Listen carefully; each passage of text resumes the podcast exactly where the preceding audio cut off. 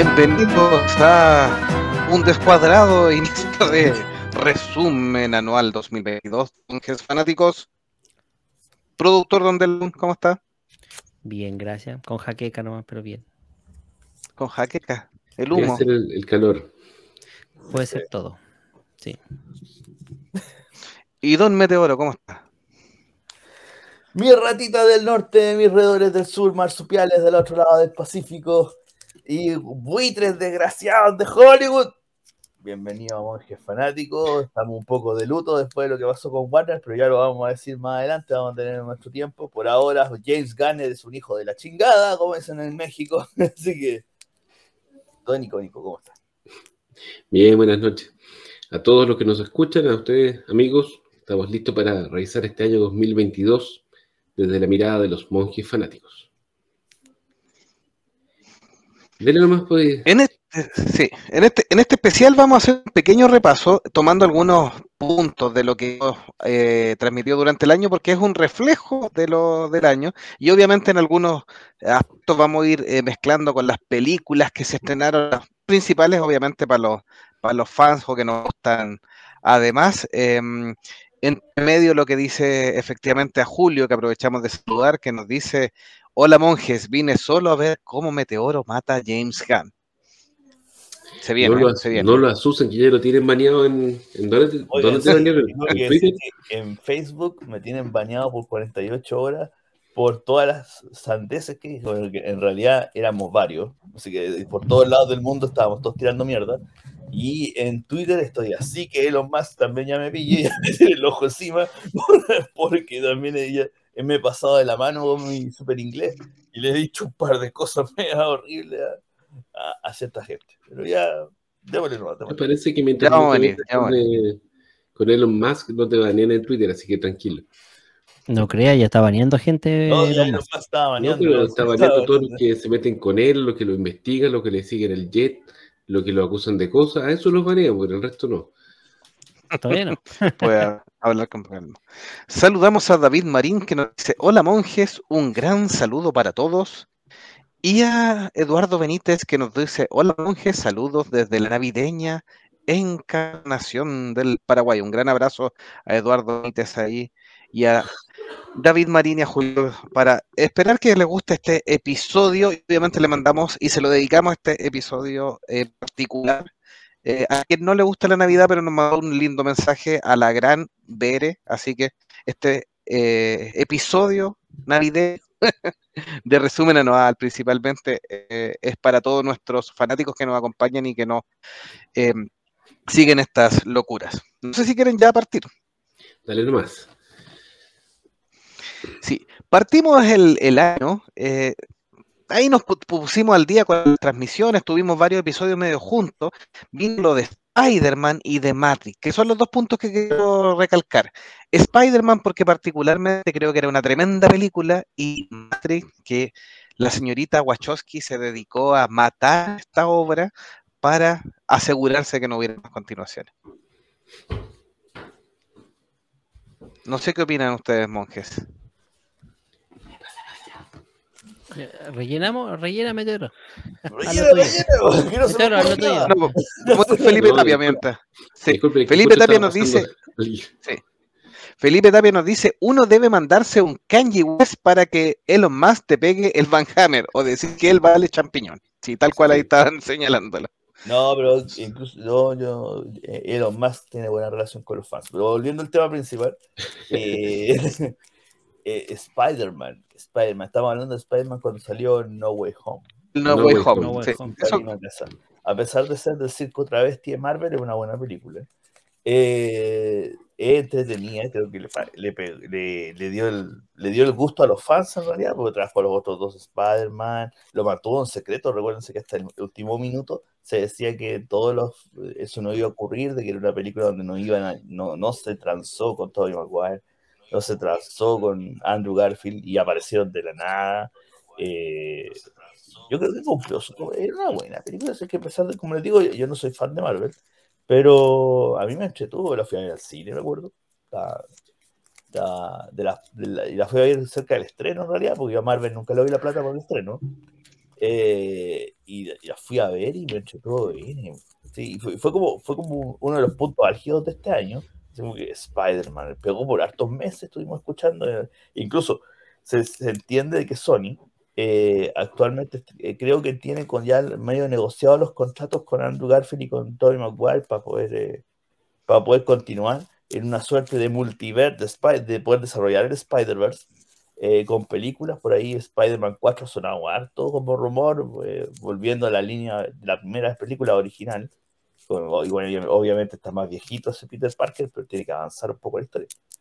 Y, y ver qué, qué sucede, ¿cachai? Porque obviamente como el tema de este año también fue el multiverso, porque aquí todos tenemos un multiverso de todo, eh, y nadie quería que la torta.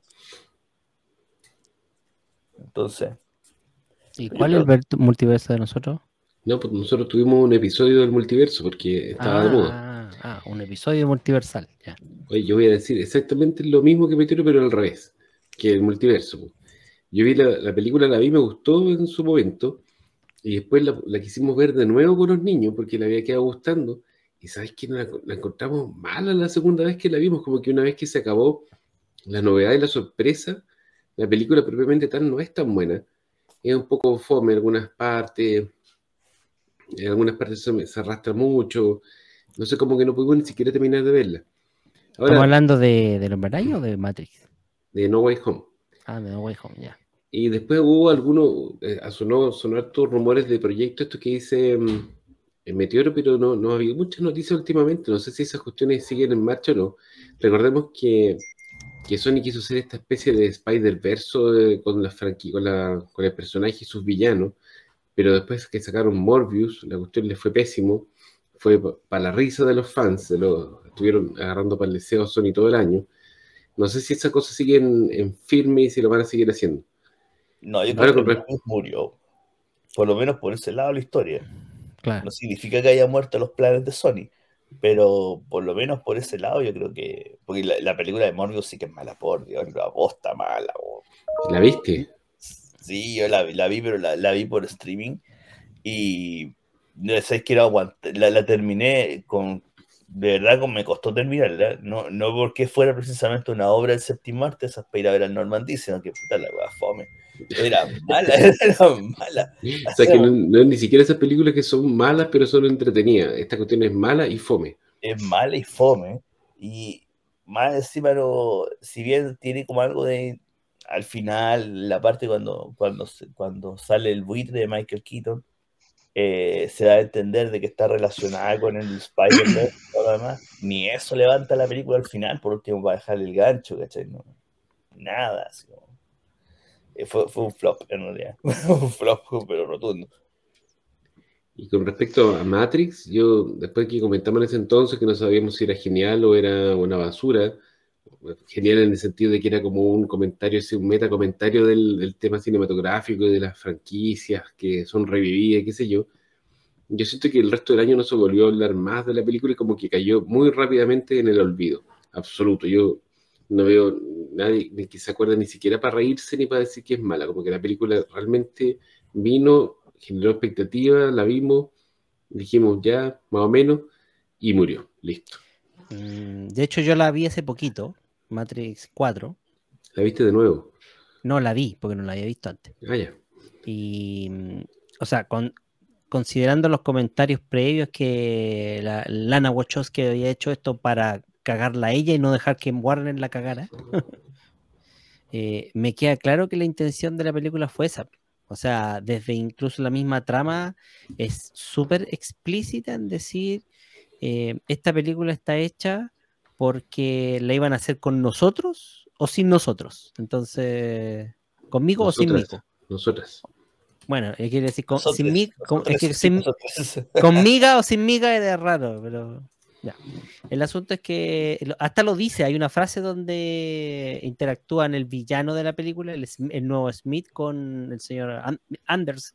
Y le dice esta misma frase, le dice, o sea, la productora Warner quiere resucitar nuestro juego, juego comillas, y, y lo va a hacer con nosotros o, sin- o sin nosotros.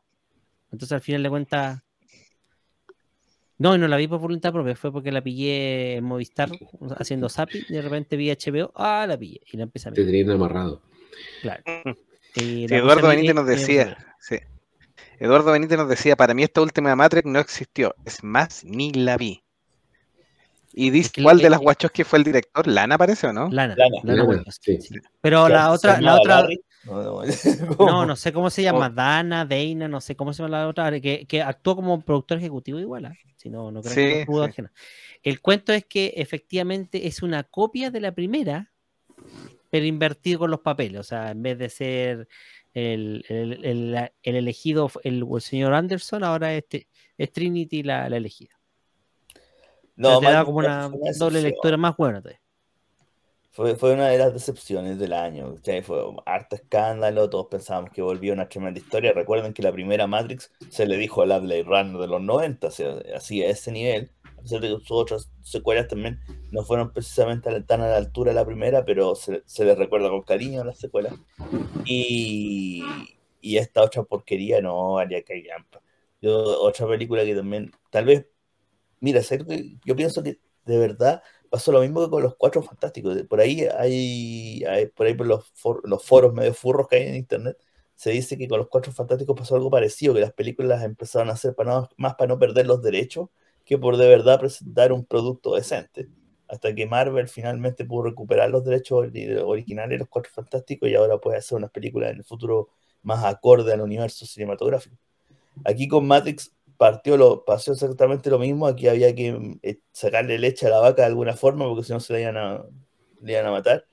Y yo no sé realmente si, hasta se puede considerar canónica. Yo creo que sí.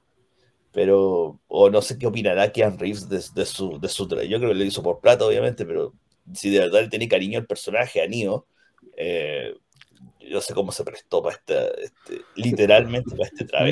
No, yo insisto, creo que fue convencido con el argumento de que si la iban a cagar, mejor que la cagaran ellos mismos. ¿cachai? Porque, porque mira, incluso el, el hecho de que Lauren Fishburne se negara a participar, porque en, en teoría, bueno, hay dos versiones, dicen que en una se negó no y en otra que invitaron. y nunca lo invitaron. Nunca lo imitaron. po. Eh, te dice que al final de cuentas fue a propósito, o sea, hay una intencionalidad detrás de crear a ese, ese, porque el personaje de este caso de Morpheus es el Morfeo, el mismo Morfeo de Lawrence Fishburne. La diferencia es que aquí es una proyección holográfica, esa es virtual. Por eso que es tan diferente al, al Este, Morfeo. este negro, este negro que hizo a Morfeo ahora es el mismo que se atrevió a hacer a Adam Wesker en Resident Evil de Netflix. No, ¿No? Es No, es otro. otro, otro claro. este Bueno, es el que hizo de, de Manhattan, sí, de, mm, en la serie de, de The Watchmen. Yaya Abdul Maten, parece que se llama. Ah. Ya, Sí, tiene un nombre parecido al de no, la, serie- la, la Watchmen la tengo pausada, no, no la he terminado de ver. Pero sí, sí recuerdo que este, a este me quisieron vender un Doctor Manhattan afro y dije, ¿qué insulto es este? weón? Alan me saco los pelos, weón, ¿qué es esta weá? No, pues, eh, por eso te digo, entonces todos los, eh, como enganche, incluso los nuevos personajes no tienen ningún sentido. Mm, Ninguno. Y, están hechos a propósito, si es el punto. Eh, se nota que la historia eh, gira y, se mueve en torno a, a- en este caso, a Neo buscando a Trinity o convenciéndola.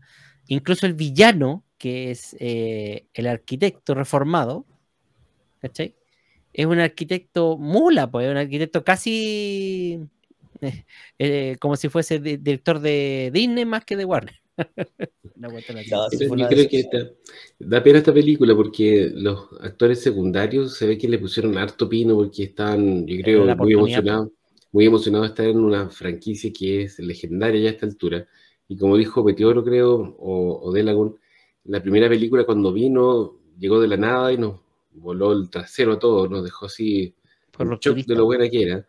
En cambio, esta, que o sea, en realidad la primera película nadie esperaba nada y fue mucho, y esta esperábamos quizá mucho y en realidad fue nada. Así que yo creo que de las decepciones del año podríamos ahí echarla al olvido junto con otras secuelas eh, olvidables como el episodio 9 o Pero- Pacific Rim 2, pero- Indiana Jones claro. 4. etcétera. Imagínense que cómo será que aquí hasta las máquinas tienen una, una versión buena que apoya a los humanos. Eh, Y es como. Ah, sí, bueno, que parecían como animalitos. Sí, que, eh, que son como que las, casi las mascotas. Sí. Entonces, Sí, es como absurdo, weón, Qué sí. hueá más ridícula. Leamos algunos, algunos mensajes. ¿les Sí, voy a leer los mensajes, sí. Bit Marín nos decía, eh, respecto a Spider-Man, me pasó lo mismo, es para verlo una vez, después es media tera.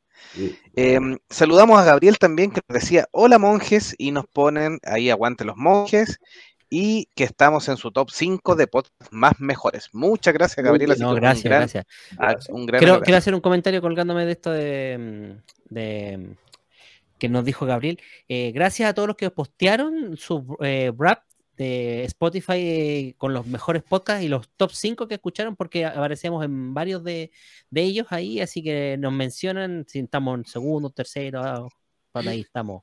Así que, que- gracias y eh, carita feliz. Dedito para arriba. Saludamos a Alejandro Pereira, dice saludos No, el, monje. el, el un dedo gran gordo, el abrazo". del medio. No, este es dedito para arriba. Sí. Sí, pero no Saludos, Monje, ahí. Sí, un gran abrazo ahí a Alejandro Pereira. David Marín nos decía, está muy viejo el Canon Reeve. Y Eduardo Benítez nos decía, si alguien va a caer mi franquicia, voy a ser yo mismo, dijo el Wachowski. El Tal la, cual. el la. A morir nomás. Sí, Sí. sí, sí. Y como te Alejandro nos está- decía. Está firmado de- con esa idea. Filmada, perdón, filmada. Me cambié la palabra.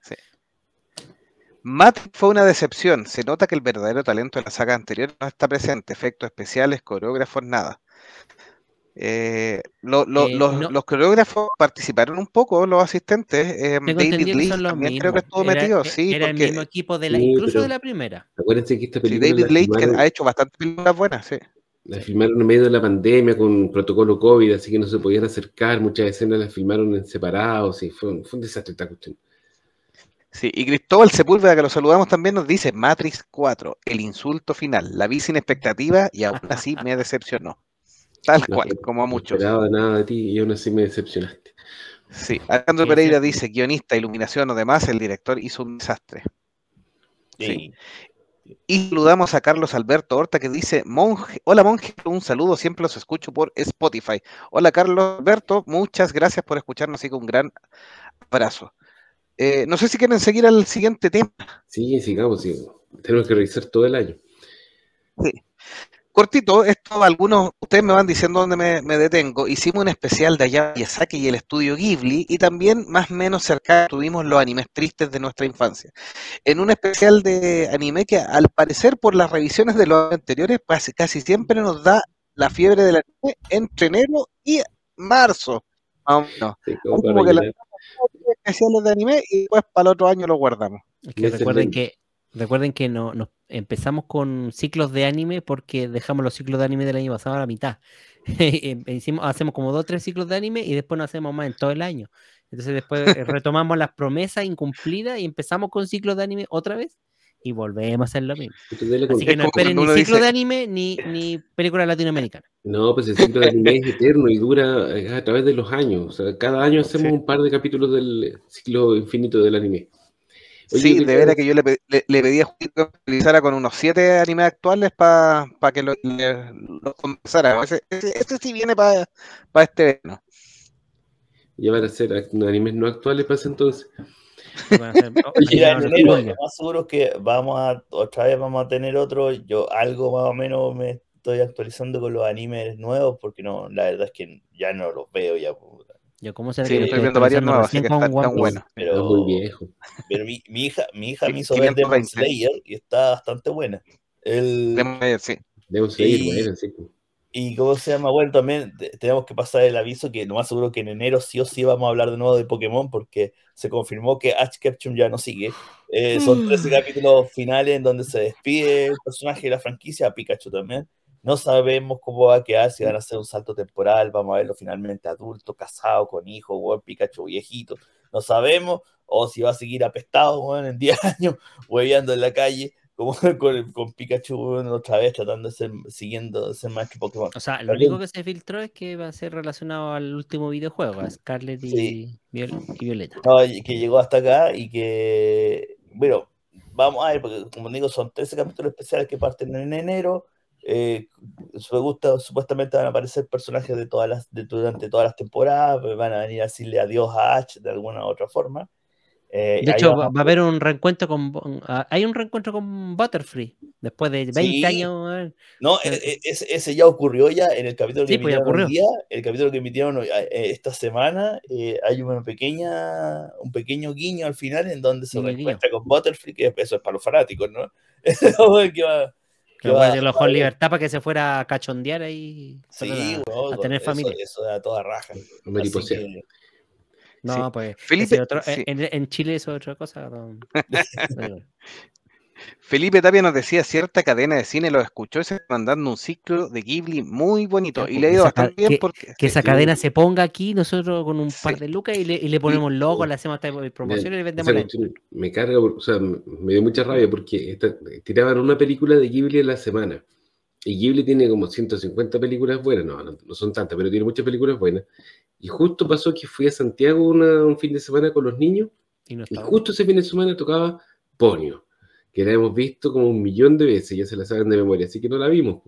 Siendo que podría habernos tocado, no sé, el, viaje de Chihiro, la princesa Mononoke, pero bueno. Se suponía que en diciembre, pero ya avisaron que en enero sí, así que al parecer van a estrenar alguna otra y, y viene harto bueno. Este año estrenaron bastantes películas de animación. El anime en el año 2022 agarró mucha fuerza de nuevo a nivel de cines acá. Estrenó la película de One Piece, la de Dragon Ball, Bell, que es una maravilla, una obra de arte hecha película, entre otras. eh, y eh, Kaisen, muy buena. Jujutsu Kaisen cero fue a principios de, de este semestre, parece, de, de la segunda mitad. Así que hay hartas cosas que dieron de anime directamente en el cine. Oye, no sé qué opinan, pero leyendo redes sociales en Chile, eh, leía una opinión de varias gente y me parece que es muy, muy razonable, que dice que el anime se ha vuelto, es tan popular en Chile, bueno, tú ves las, las- las estadísticas, las encuestas, y Chile es uno de los países no japonés, o sea, no Japón, más eh, donde tiene más fama el anime, que se ha vuelto una cuestión ya más mainstream y que la gente que le gusta el anime, la gente a la que nos gusta el anime, ya no somos vistos como bichos raros, sino que es una cuestión como más normal, así como que la gente cualquiera, si una gente sin ser fanático, se cacha los animes más conocidos y tiene de repente su favorito y como que ya no es un, un género de segunda clase, sino que ya es una cosa como mucho más socialmente aceptada. No sé qué, qué les parece a usted. Sí, sí, correcto. Sí, ya, ya es de bicho raro estar viendo anime, tal cual. O sea, uno se puede bañar y ver anime, antes era pos- imposible eso. No, todavía no se bañan los hueones, pero los que somos de la antigua guardia, eh, antigua guardia, sí. Sí, en realidad, porque ya, ya dejó de ser tan underground como en nuestro tiempo, sí, es verdad. Ahora ya es como una cosa más, más, más populacha. Por lo mismo también hay que, hay que, también hay que ir colando, porque entre tantos populachos sale cada bosta. Que no, es difícil, es difícil seguirlas, ¿cachai? O sea, una cosa es ser fanático del anime y la otra es estar, estar viendo cualquier weá nomás, así. Que todos los días sacan, sacan unas series que no valen la pena, eh, comparadas con otras. Yo estoy bien desconectado del tema del anime, como les dije, eh, gracias a mi hija pude conocer lo que era Demon Slayer. Eh, la encontré buena, la encontré buena en los capítulos que, los pocos capítulos que vi. Eh, pero yo todavía me quedo con los, me quedo con los clásicos, ya, no me meto ya en las cuestiones tan nuevas ya. Eduardo Benítez nos dice, ya pedí a Papá Noel que este año sí salga el especial de películas latinoamericanas, ya para tenerlo en cuenta. Y Felipe Tapia dice, supuestamente una película por fin de semana, pero se reorganizó todo y ahora es una por todo un mes. Chihiro diciembre, El Castillo Andante en enero y La Joya del Corona Totoro en febrero. Sí, ahí se, actualizó. Efectivamente esa es la información, por eso se extendió bien, buen dato de, de Felipe Tapia. Luego de eso, para ir avanzando en los temas, tuvimos especial de El Venganzas. Ah, el Vengador, yo pensé que se Ha sido como la, la único bueno de, de Warner DC del año. Ay, sí, decir- y decirlo es decirlo con vergüenza, porque en realidad, a pesar de, de no ser mala película, no es precisamente para muchos la mejor película de Batman. eh, no, no, en realidad, es como que. Fíjate que hay que, hay que ser como. Hay que ser honesto. Es de esas películas que uno la ve una vez y es difícil verla de nuevo. No por la misma razón que la de Spider-Man, que porque sea la tela ni nada. pero es porque, no sé, como que les, yo siempre pensé que a esta película algo le falta. O, o es demasiado más larga de lo que verdaderamente merecía, o eh, ya es como, es como de esas novelas gráficas de Batman que te la leí una vez y no la voy a leer más, ¿cachai? Hay otras que las podéis leer toda la vida, todos los años las recuperáis, las la repasáis de nuevo. Pero en este caso, hay, hay, algo que a mí nunca me hizo clic con esta película. Eh, también sé que, y se lo he dicho varias veces, esta película es cierto, para afuera, del, estudio para afuera, por decirlo de alguna forma, claro que fue un éxito. Y hay un montón de gente que es fanática de este tipo de visión que hizo Reeves. Pero para el estudio, esta weá nunca fue tan rentable tampoco, ¿cachai? O sea, yo creo que James Gunn no la borró y no, no hecho cagando a Reeves porque en realidad era, porque en realidad era muy caro la, la indemnización que había que darle. Como para haber hecho lo que hizo con los demás, no me lo ha hecho cagando. El, no, es, no es precisamente el mejor James Gordon que te presentan aquí, no es porque sea negro, eh, bueno, sí, además que porque es negro, sino que él, es porque en realidad él no es precisamente, la, uno ve la, la, actuación y una puta pasa como un policía más nomás, ¿cachai? La, la chica que hace Catwoman es bonita, sí, no, sí, se salva, se salva, niña. Eh, y las actuaciones, sobre todo el, el que hace el acertijo, yo creo que es el, el que yo rescato, en realidad pero más que a Pattinson, porque en realidad, como, como Bruce Wayne, yo creo que sí, funcionó incluso mejor en, en ciertos aspectos. Pero como Batman, como les digo, esta, esta película, a mí me dejó, con, me dejó con pagando, así como que en el sentido que me, le faltó algo, me debe alguna cosa a Matt Reeves como para poder creerle que su universo va a tener, eh, va a tener futuro, ¿cachai? ¿Me permiten la palabra? No? Sí, Felipe Méndez dice que zetas nomás. Y ahí le toca. Diga, diga, el comentario primero, porque eso me da pie a lo que voy a decir. ¿La de David Marín? No, el, el que tenía puesto, pues. El Felipe Méndez dice El Felipe que Méndez, sí. dormir. Z, Claro, Z, Z, Z, Z, Z. Claro, sí. Eh, efectivamente, yo coincido con ese comentario. Es que, ¿qué sucede? Re- Recordemos que esta película está muy enfocada al primer año de Batman y, y está muy fue enfocada, vuelvo a repetir, en eh, la parte investigativa. Entonces se convierte más en una especie de, película de Agatha Christie que de Batman como tal, aunque no es mala, pero tampoco es, digamos, oh, qué, qué película más de suspenso que me tiene atrapado en cada segundo para saber quién es el villano. ¿Cachai? O sea, o sea, ni siquiera me dan, me da a entender, porque se da tantas vueltas con la idea de la corrupción, de que quién está comprado y quién no, quién es- realmente quiere hacer justicia y quién simplemente quiere ganar plata. O sea, tantas vueltas en esa idea eh, que lo único que es como sensato y más o menos interesante es cuando interactúan Selina con Batman, con Bruce. Y a partir de ahí el resto como que se diluye. Entonces como eh, eso. Sí, también es verdad, que es más, más cursi que Agatha Christie, sí, exactamente. Agatha Christie sí hacía buenas películas de, de suspenso. Así que por eso yo creo que baja harto los puntos. No digo que sea mala, pero eh, no es aburre. Aburre. Y David Marín dice, sí, David Marín dice, no es mala, pero cargó la apariencia del pingüino y la máscara ordinaria de Catwoman. Además, el fantasma de Ben Affleck me pesó. Eduardo Benítez nos decía, a The Batman le faltó iluminación. La próxima ya me imagino, habrá que verla con visión nocturna. Eh, está siendo cada vez más costumbre del cine superhéroe, en- de algunos, algunos en particular. Sí, y Cristóbal Sepúlveda dice, yo era los que iba al cine a ver Batman, aunque fuera mala, pero esta la encontré aburrida, me dormí un par de veces. Todo lo que mostró la película eran cosas que ya he visto en otro lado. Y Carlos Alberto nos dice, no vi el Batman que brilla, el Batman Shiny. El Batman Es Shiny. una, es una película rara porque es- eh, coincido con lo que dijo eh, Meteoro. La película no, no le. Si bien los fanáticos la aceptamos en general y tuvo buenas críticas, eh, no generó así como un entusiasmo desmedido. La recaudación que tuvo fue buena, pero no es tan buena como lo que la gente que paga estas cuestiones espera del, de Batman. Y si bien tiene todos esos elementos que por lo menos en el papel los fanáticos de, de Warner DC quieren, una película de superhéroes realista, oscura, cero humor, eh, aún así no dejó satisfecho todo el mundo.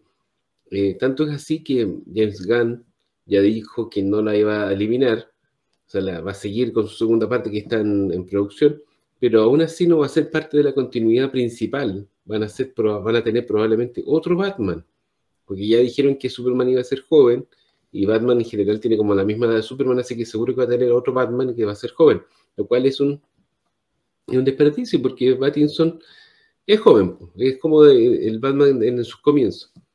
Entonces al final va a tener, o sea, ya si bien está haciendo un reboot, por lo menos en el papel van a tener tres continuidades distintas, lo cual es ridículo. Van a tener la continuidad principal de James Gunn, van a tener la continuidad de Batman, de este Batman, y van a tener por otro lado la continuidad del Guasón, que ya salieron eh, imágenes de la segunda parte. Entonces ya partimos con el pie izquierdo, creo yo. A mí me gustó, yo todavía la sigo vendiendo. Creo que es una buena película del Batman.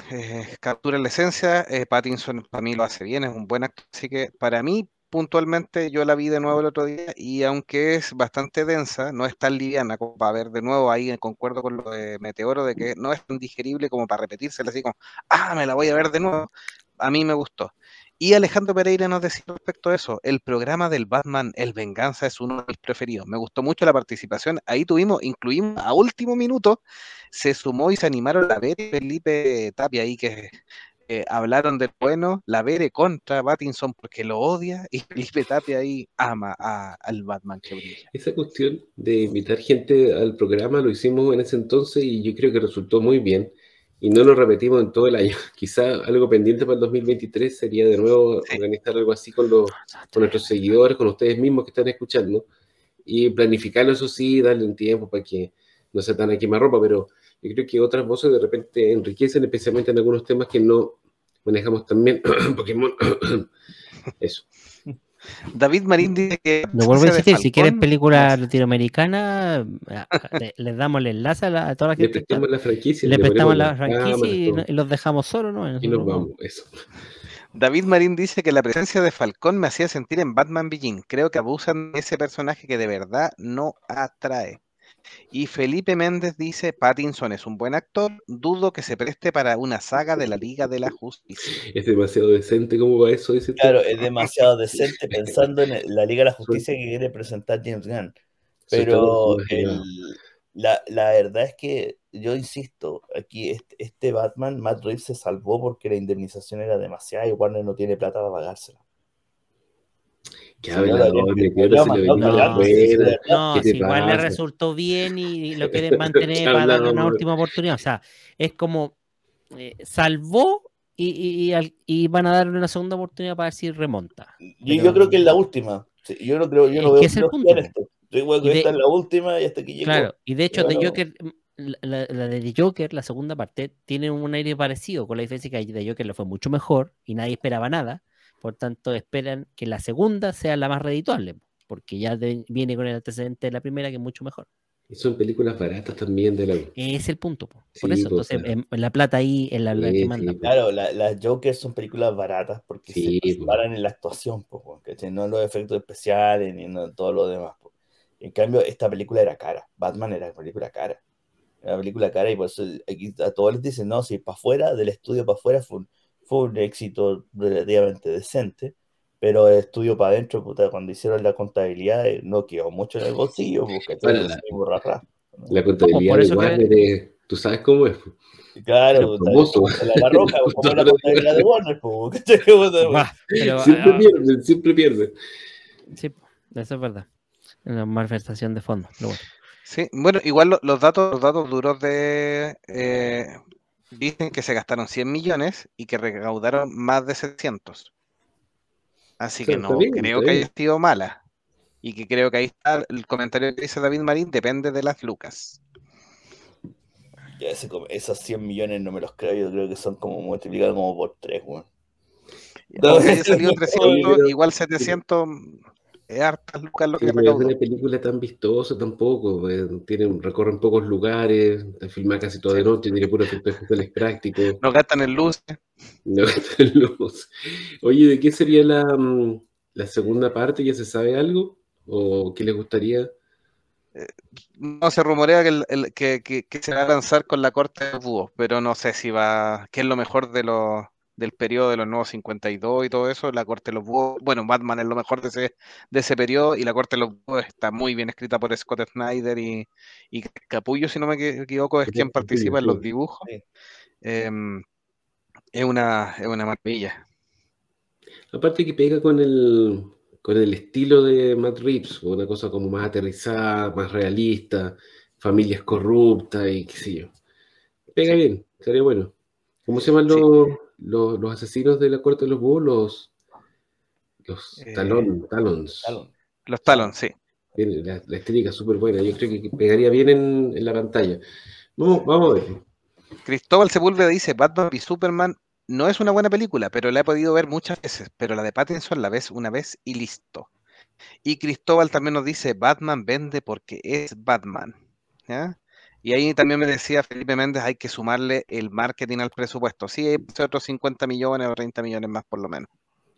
Tuvo harto marketing en esta película. Ponte que haya sido 100 millones más. Igual, igual ganó, igual recaudó. Sí. Sí. Siguiendo con eso, hicimos el especial de una tremenda película que es para recordar un poquitito lo del año nomás. Este 2022 se cumplieron 50 años de El Padrino, donde invitamos a Don Gaudí, muy rata, que quede grabado en programa, después de confirmarnos dos veces y poner la mejor fecha en que él podía, no apareció. ¿Por qué? Porque era el experto que teníamos de respecto al Padrino, pero salió bastante un buen episodio dentro de todo, pero podía haber sido mejor. Ah, el ¿Ya? otro rata de, de este podcast.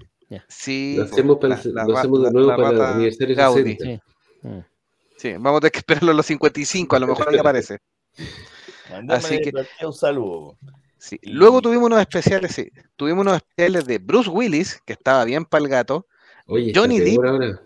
Sí, Bruce Willis Yo- salió, esta- perdona, disculpa que te pare. sí. Esta semana nació, salió una noticia de nuevo que la familia está súper preocupada porque su salud se ha ido al tacho. Así, cada vez peor, cada vez habla menos. Súper, No súper está para la cagá. No está para la cagá. Capaz que se nos vaya, güey. No, no, no lo gen. Ah, Recuerda tenés que quedan dos semanas del usuario, 2022. Quedan dos semanas. Todavía, sí, todavía, ¿eh? capaz que lo. Quedan dos semanas y se han ido harta gente eh, famosilla, por decirlo de alguna manera. Se murieron varios. sí. Sí, pues. Tuvo harto auditorio de dos metros. Y luego de eso nos la jugamos porque Monjes Fanáticos tuvo un acierto ahí tomando partido por Johnny Depp. Estábamos casi, casi, Estuvimos sí, al final ahí, del ¿eh? juicio. sí, estuvimos Casi al final del juicio. Hicimos una revisión, así que nos jugamos como la casa Dior con, con Johnny Depp, le pusimos las fichas frente a, a su demanda con, con la Amber Heard y estuvimos ahí en un especial de este eh, histriónico actor Johnny Depp. Así que con No, sus papeles felices, de... felices por, eh, felices porque el resultado del juicio, porque le ganó a la tóxica. Eh, lo, ahora se supone que va a volver a Piratas del Caribe. Ya está como medio. O por lo menos le habían ¿Cuántas hay de Piratas del Caribe? Hay como cinco, ¿no? Sí. Pato no parece, sé, sí, que había- No, sí. habían matado la, la- la- el proyecto nuevo o me- medio congelado Sí. el proyecto donde está Margot Robbie para poder traer a. lo mataron, sí, lo mataron, sí, Margot Robbie ya dijo, no va a ser, listo. Bueno es que Hollywood siempre ha sido igual, porque ahora que salió exonerado, puta héroe otra vez, y hay que traerlo de nuevo, y le vamos a pagar lo que sea, pero otra la wea es que no. Igual acuérdate que cuando cayó, del, cayó en desgracia Johnny Depp era, no sé si de los más, de los mejor pagados o el mejor pagado de los actores eh, al- en el año, o sea, él estaba en el pic de su fama. Y ahora que ya lo exoneraron, como dices tú, igual yo encuentro que se han demorado un poco en, devolverlo al, al pedestal, como que están los estudios tanteando qué hacer con él, o quizás el mismo Johnny Depp eh, se lo está tomando con más calma ahora, esperando que se Es que- es las aguas antes de, de que, ojo, tirarse. lo que pasa es que el, el juicio terminó, pero la, la niña esta va, eh, eh, va a presentar un nuevo recurso para reabrir el caso. O sea, Sí, va por la segunda patita. el juicio de la opinión pública ya terminó de sea, ya Sí, quedó claro pero- que él era inocente y que la otra Pero la, la productora, o sea, los productores no se van a arriesgar otra vez a tener un año entero dándole como bombo de fiesta, porque aunque sea inocente o no, igual van a haber comidillo, igual va a haber polémica. Entonces, la verdad ya lo cagaron ya. independiente que haya salido inocente, ya se lo cagaron ya desde el punto de vista de la pega. Entonces, así como vetaron a esta niña ya de, todos lo los demás, ella, él también terminó vetado en silencio, porque al final igual se retractaron, pero no le han dado pega, po. y ese es el punto, no le han dado pega, si no- y si no aparece y no actúa, es como Oye, que lo hubieran vetado. Estoy un poco perdido. Ella, y la Amber Depp, no, Amber eh, Heard, Ah, iba a salir en Aquaman 2, ¿cierto? Esa película todavía no la estrenan. No, La han No, todavía no la postergado, y se supone que sí y saldría. Se Todavía supone que sí. Que sí Están va a esperando salir. que, se- que se enfríe un poquito la- las cosas antes de tirarla. Bueno, la otra es la, la de Flash, que no nos hemos mencionado, es un tema como un tema vetado, nunca lo hablamos, que también la han ido como chuteando, chuteando, chuteando, ya no queda, no tiene lugar en la continuidad. Los actores que salen ahí, ninguno sigue. El De hecho, ya se confirmó que borraron los cameos de, de Cavill y Calgado. Y sin embargo, la película la van a tirar igual, al final, chuta. Yo diría que la están haciendo de nuevo. Y no lo están diciendo para, para no armar más polémica todavía. Debieran tirarla directo al streaming. Deberían, no sé, la weá, es así como borrar la de, la de No, ya Batgirl. la hicieron, si está apagada esa cuestión, está con los efectos especiales hechos. No, Y yo la de Batgirl era, era, era barata comparada con esta. ¿Cuánto, cuánto sí. perdieron ahí? 80 millones. Esta otra debe costar cuatro veces eso. Entre marketing, marketing y todo. No, pues si el marketing no lo habían tirado todavía. po.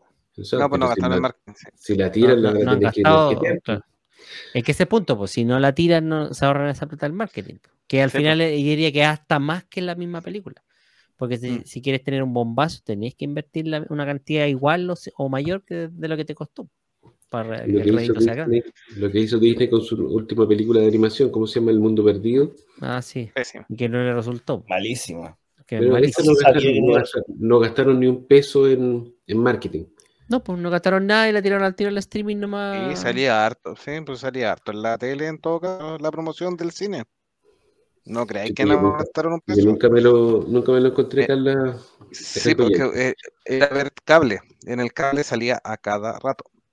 Ah, pero eh, tiene. eh, Sí, tiene El- los famosos Dos Mundos y todo, sí.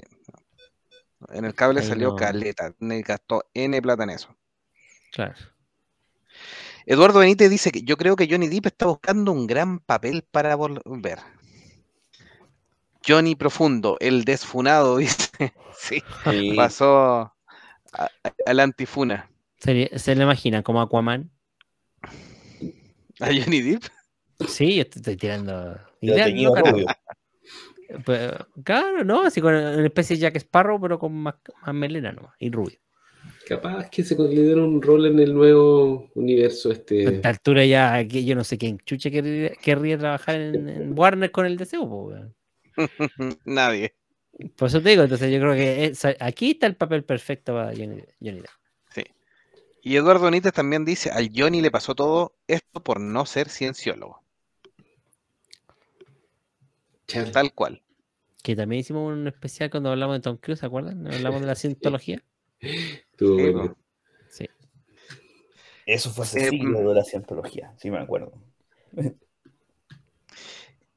En el siguiente tema que vimos, tuvimos un especial de dos episodios de un experimento que salió espectacular y hay que reconocer nuevamente el gran trabajo de selección, edición en estos dos capítulos que salieron bastante buenos, tuvieron escucha también y hartos comentarios positivos, que fue el especial de bandas sonoras.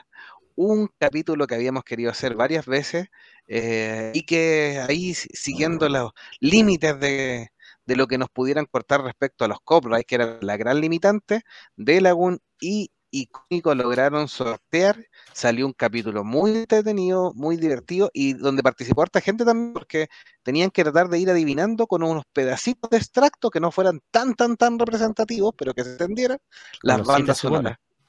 Los ¿Quién 100 fue que ganó? ¿Se acuerdan? John claro.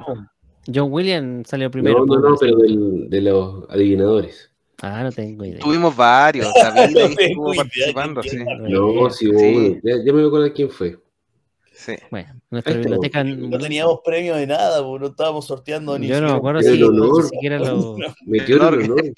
Por el honor. David Marín dice, los capítulos de las bandas sonoras estuvieron geniales.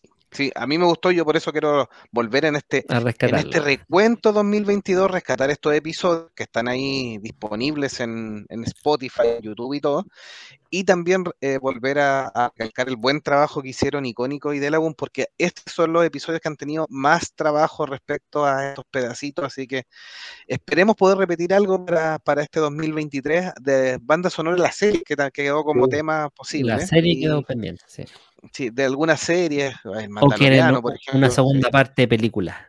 Sí, a- algunos otros, así que estaría bueno, estaría bueno considerarlo yo- cuando tengan un tiempito confieso- ahí. Sí. Confieso que este año yo pensé que John Williams nos dejaba. Yo pensé que no iba a pasar el año, yo pensé que iba a ser el invitado del obituario de. Meteoro. David David Marín Marín parece dice- que fue el ganador, sí. yo adiviné todas. Aprovechamos de mandarle una- nuevamente felicitaciones. Gracias, David. Súper buen oído. Por el honor. Pero se la supo Sí. todo. Sí, pero el honor en este mundo hace falta honor. Todo tiene que ser material, ¿no? El honor es valioso. Lo reto a un duelo, como decía Homero. Y se saca el- el- y le pega el guante. ¡puf! Sí.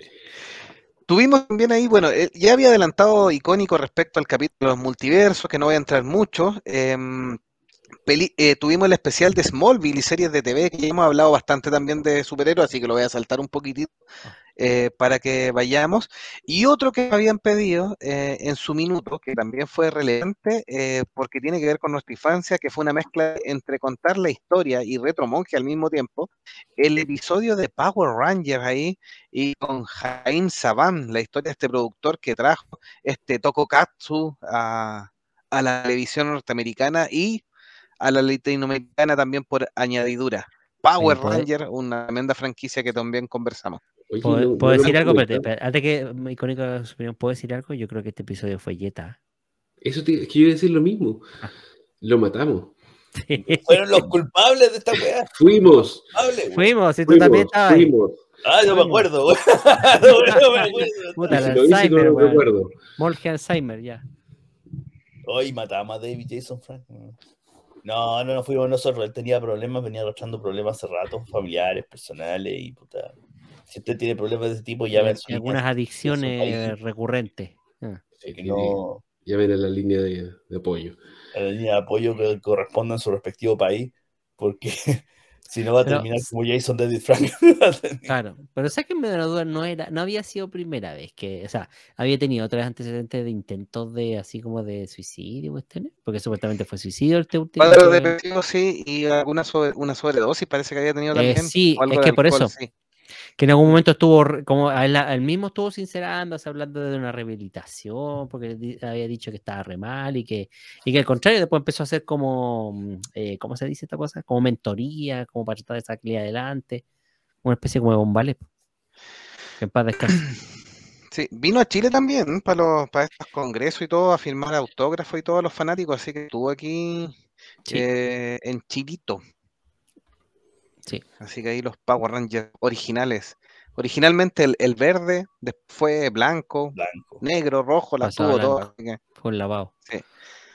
un lavado de imagen Sí. de villano a David Marín, sí, también me nos da unos datos. Para el especial de 30 años se planea introducir el legado de Tommy Oliver a modo que su Ranger también muera en el universo de Power Ranger. Sería un bonito homenaje, Homenaje, a, sí, quien vivió. sí. Matar al personaje, sí. Eduardo se Benítez dice- el Dios Ranger algo así Sí. Eduardo Benítez dice, los Power Rangers, qué buen capítulo, no fueron ustedes, lo mató la productora Yeta de Paraguay, que en todos sus eventos pasa algo, y justo dos días antes de venir al país se mató. Ahí está, Yeta. Yeta, la ahí está la verdadera yeta ya ok nos fuimos Sí, nosotros Y gracias dedicó por su vida a mantener el legado de los Power Rangers. Sí, sí, Eso sí. totalmente. Eso quise Y pararme en realidad, este- es verdad que este hombre, este hombre fue el que más siguió con el legado de los Power Rangers y lo llevó para todos lados. Se fue como de todos los actores de la serie que pasaron por la serie, fue el único que mantuvo el, el, el promocionar la- la serie, el promocionar ese universo de los Power Rangers, el, El que se mantuvo de la continuidad, eh, uno de los pocos actores que le dio continuidad real a la serie de los Power Rangers sí ojo fue Jason David Frank. sí, ojo Entonces, Ojo, él también fue- dolió más. Dolió él más la pérdida de él. Sí, él- pero ojo que la polémica detrás de él eh, fue que él provocó la salida de, del Ranger Rojo en su momento. Sí, pues. Por eso por tenía eso, eso algo, que- la espinita que quedó ahí. echaba a los Se fueron otros, tres ¿eh? Rangers, sí, por tema de plata. No, no, es que lo que pasa es que, si lo recuerdan, la historia es cortita. Cuando los, los, los otros, eh, asusados por Jason David Frank, eh, iban todos a pedir aumento de sueldo, él por detrás ya se había arreglado con la productora y, lo- y les, quitó el piso.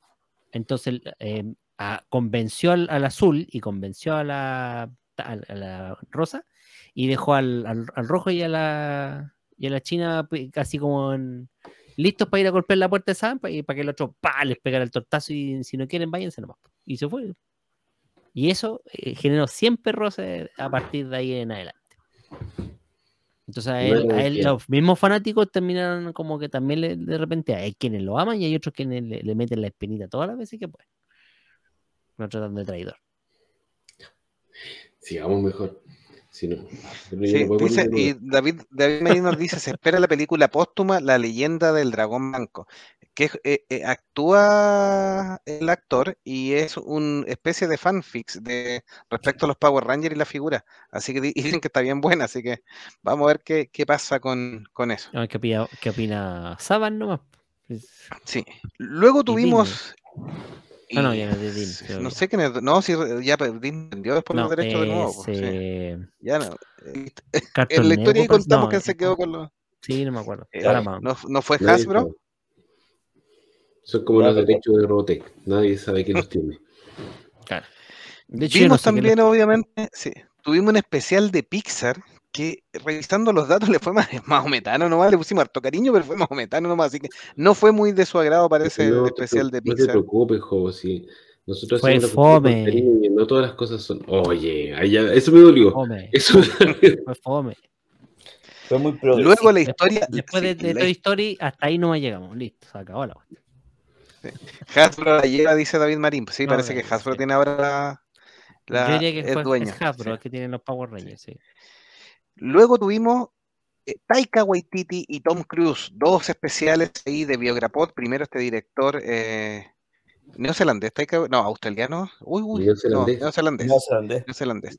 Eh, Taika Waititi ahí, que- genera amor y odio, por supuesto, porque hay algunas cosas que son unas verdaderas maravillas y, y su estilo tan ridículo, para algunas otras son unos verdaderos eh, eh, dolor en el trasero, para que lo digamos con las palabras como son, así que ahí es Vamos, introvertido vamos a director, hablar pero que un tiene segundo. harto que entregar, ¿sí? Vam- Vamos a hablar de Ragnarok. Ya que, espera que pelamos las películas anteriores. Sí, si quiere tirarla al tiro nomás, ahí, Ragnarok- ahí, aprovechando que estamos en pues Ragnarok. ¿Ah? El Love and No, Love Thunder, and Thunder. Ah, no, la- Love and Thunder, ¿verdad? Love and Thunder, que se me, que confundí. Me confundí con God of War. No, con Love and Thunder, que no, no le hicimos el, el- el especial, ¿o sí? No, yo creo que no. Sí, pues sí, también tuvo un especial. Tú, Sí, usted probablemente hizo el análisis porque fuiste tú el único que la vio, pues. Sí, pues, probablemente momento. hicimos el especial de Waititi aprovechando el Por, estreno de. sí, por Love and Thunder, sí. Mira, yo la vi, yo la vi después y Sí, fui a verla vi. con bajas expectativas, porque todo el mundo había dicho que era mala y en realidad la pasé bastante bien en el cine, me reía harto y estaba, se me pasó rápido. Yo, ¿sabes qué? Me, me pasó algo muy insólito. Yo empecé a verla en Disney apenas salió. Dije, ya, vamos a verla, porque dice que por lo menos si es para reírse, eh, que vaya con ese ánimo. Y me terminé aburriendo más todavía. Porque los primeros tres chistes ya, listo, pasaron. Pero después ya el cuarto, el quinto y de ahí en adelante, como toda la película era una, una, una comedia de- para reírse, no, era, era un- una frase graciosa y una frase triste, graciosa, triste, graciosa. ¿Sabes que me terminó dando la lata? Incluso encontré que el villano y la pelea del villano, que Christian Bale en la actuación lo hizo espectacular, desinflaron Lo un único bueno. montón. Claro, desinflaron un montón porque la historia del, del, de- del villano partió muy Wow. bien y súper potente y se terminó desinflando, pero mal, así como que no hallaron cómo terminarla. Un Mira, para mí me sirvió, me sirvió para quemar dos horas ahí con mi hija bueno, en el cine porque estaba aburrida. bueno. Eso te digo todo. Había muchos fanáticos que estaban descontentos porque la historia en la cual se basa la película parece que es mucho más eh, contundente que lo, que lo que vimos, o sea, como que la, la simplificaron mucho. Yo reconozco que iba con un estado de ánimo, parece que adecuado, porque me reí un montón y cada vez que las cabras gritaban yo me reí, lo reconozco, aunque era el chiste más ridículo del mundo, como para cabros chicos, igual me reí. No la he visto de nuevo, no tengo ganas de verla de nuevo, como que no me motiva eh, hacerle un repaso, pero por lo menos para el momento en que la vi estuvo bien. Eh, Hay que, yo creo que con las expectativas ajustadas eh, a la película uno no tiene que esperar lo que no es, ni pedirle más de lo que tiene, porque eh, a Taika Waititi, claro, de repente hace películas que son mejores que otras, pero todas tienen una línea más o menos clara. O sea, eh, eh, esto que dijo de Dragon es súper cierto, como que transita, eh, alterna mucho esto del humor y la pena. Y de repente como que cuaja mejor en la película y como que tú te enganchas bien y otras veces como que queda medio forzado. Hay muchos fanáticos de Star Wars, dentro de los que me incluyo, que están preocupados por este proyecto que se supone que va a llevar a cabo.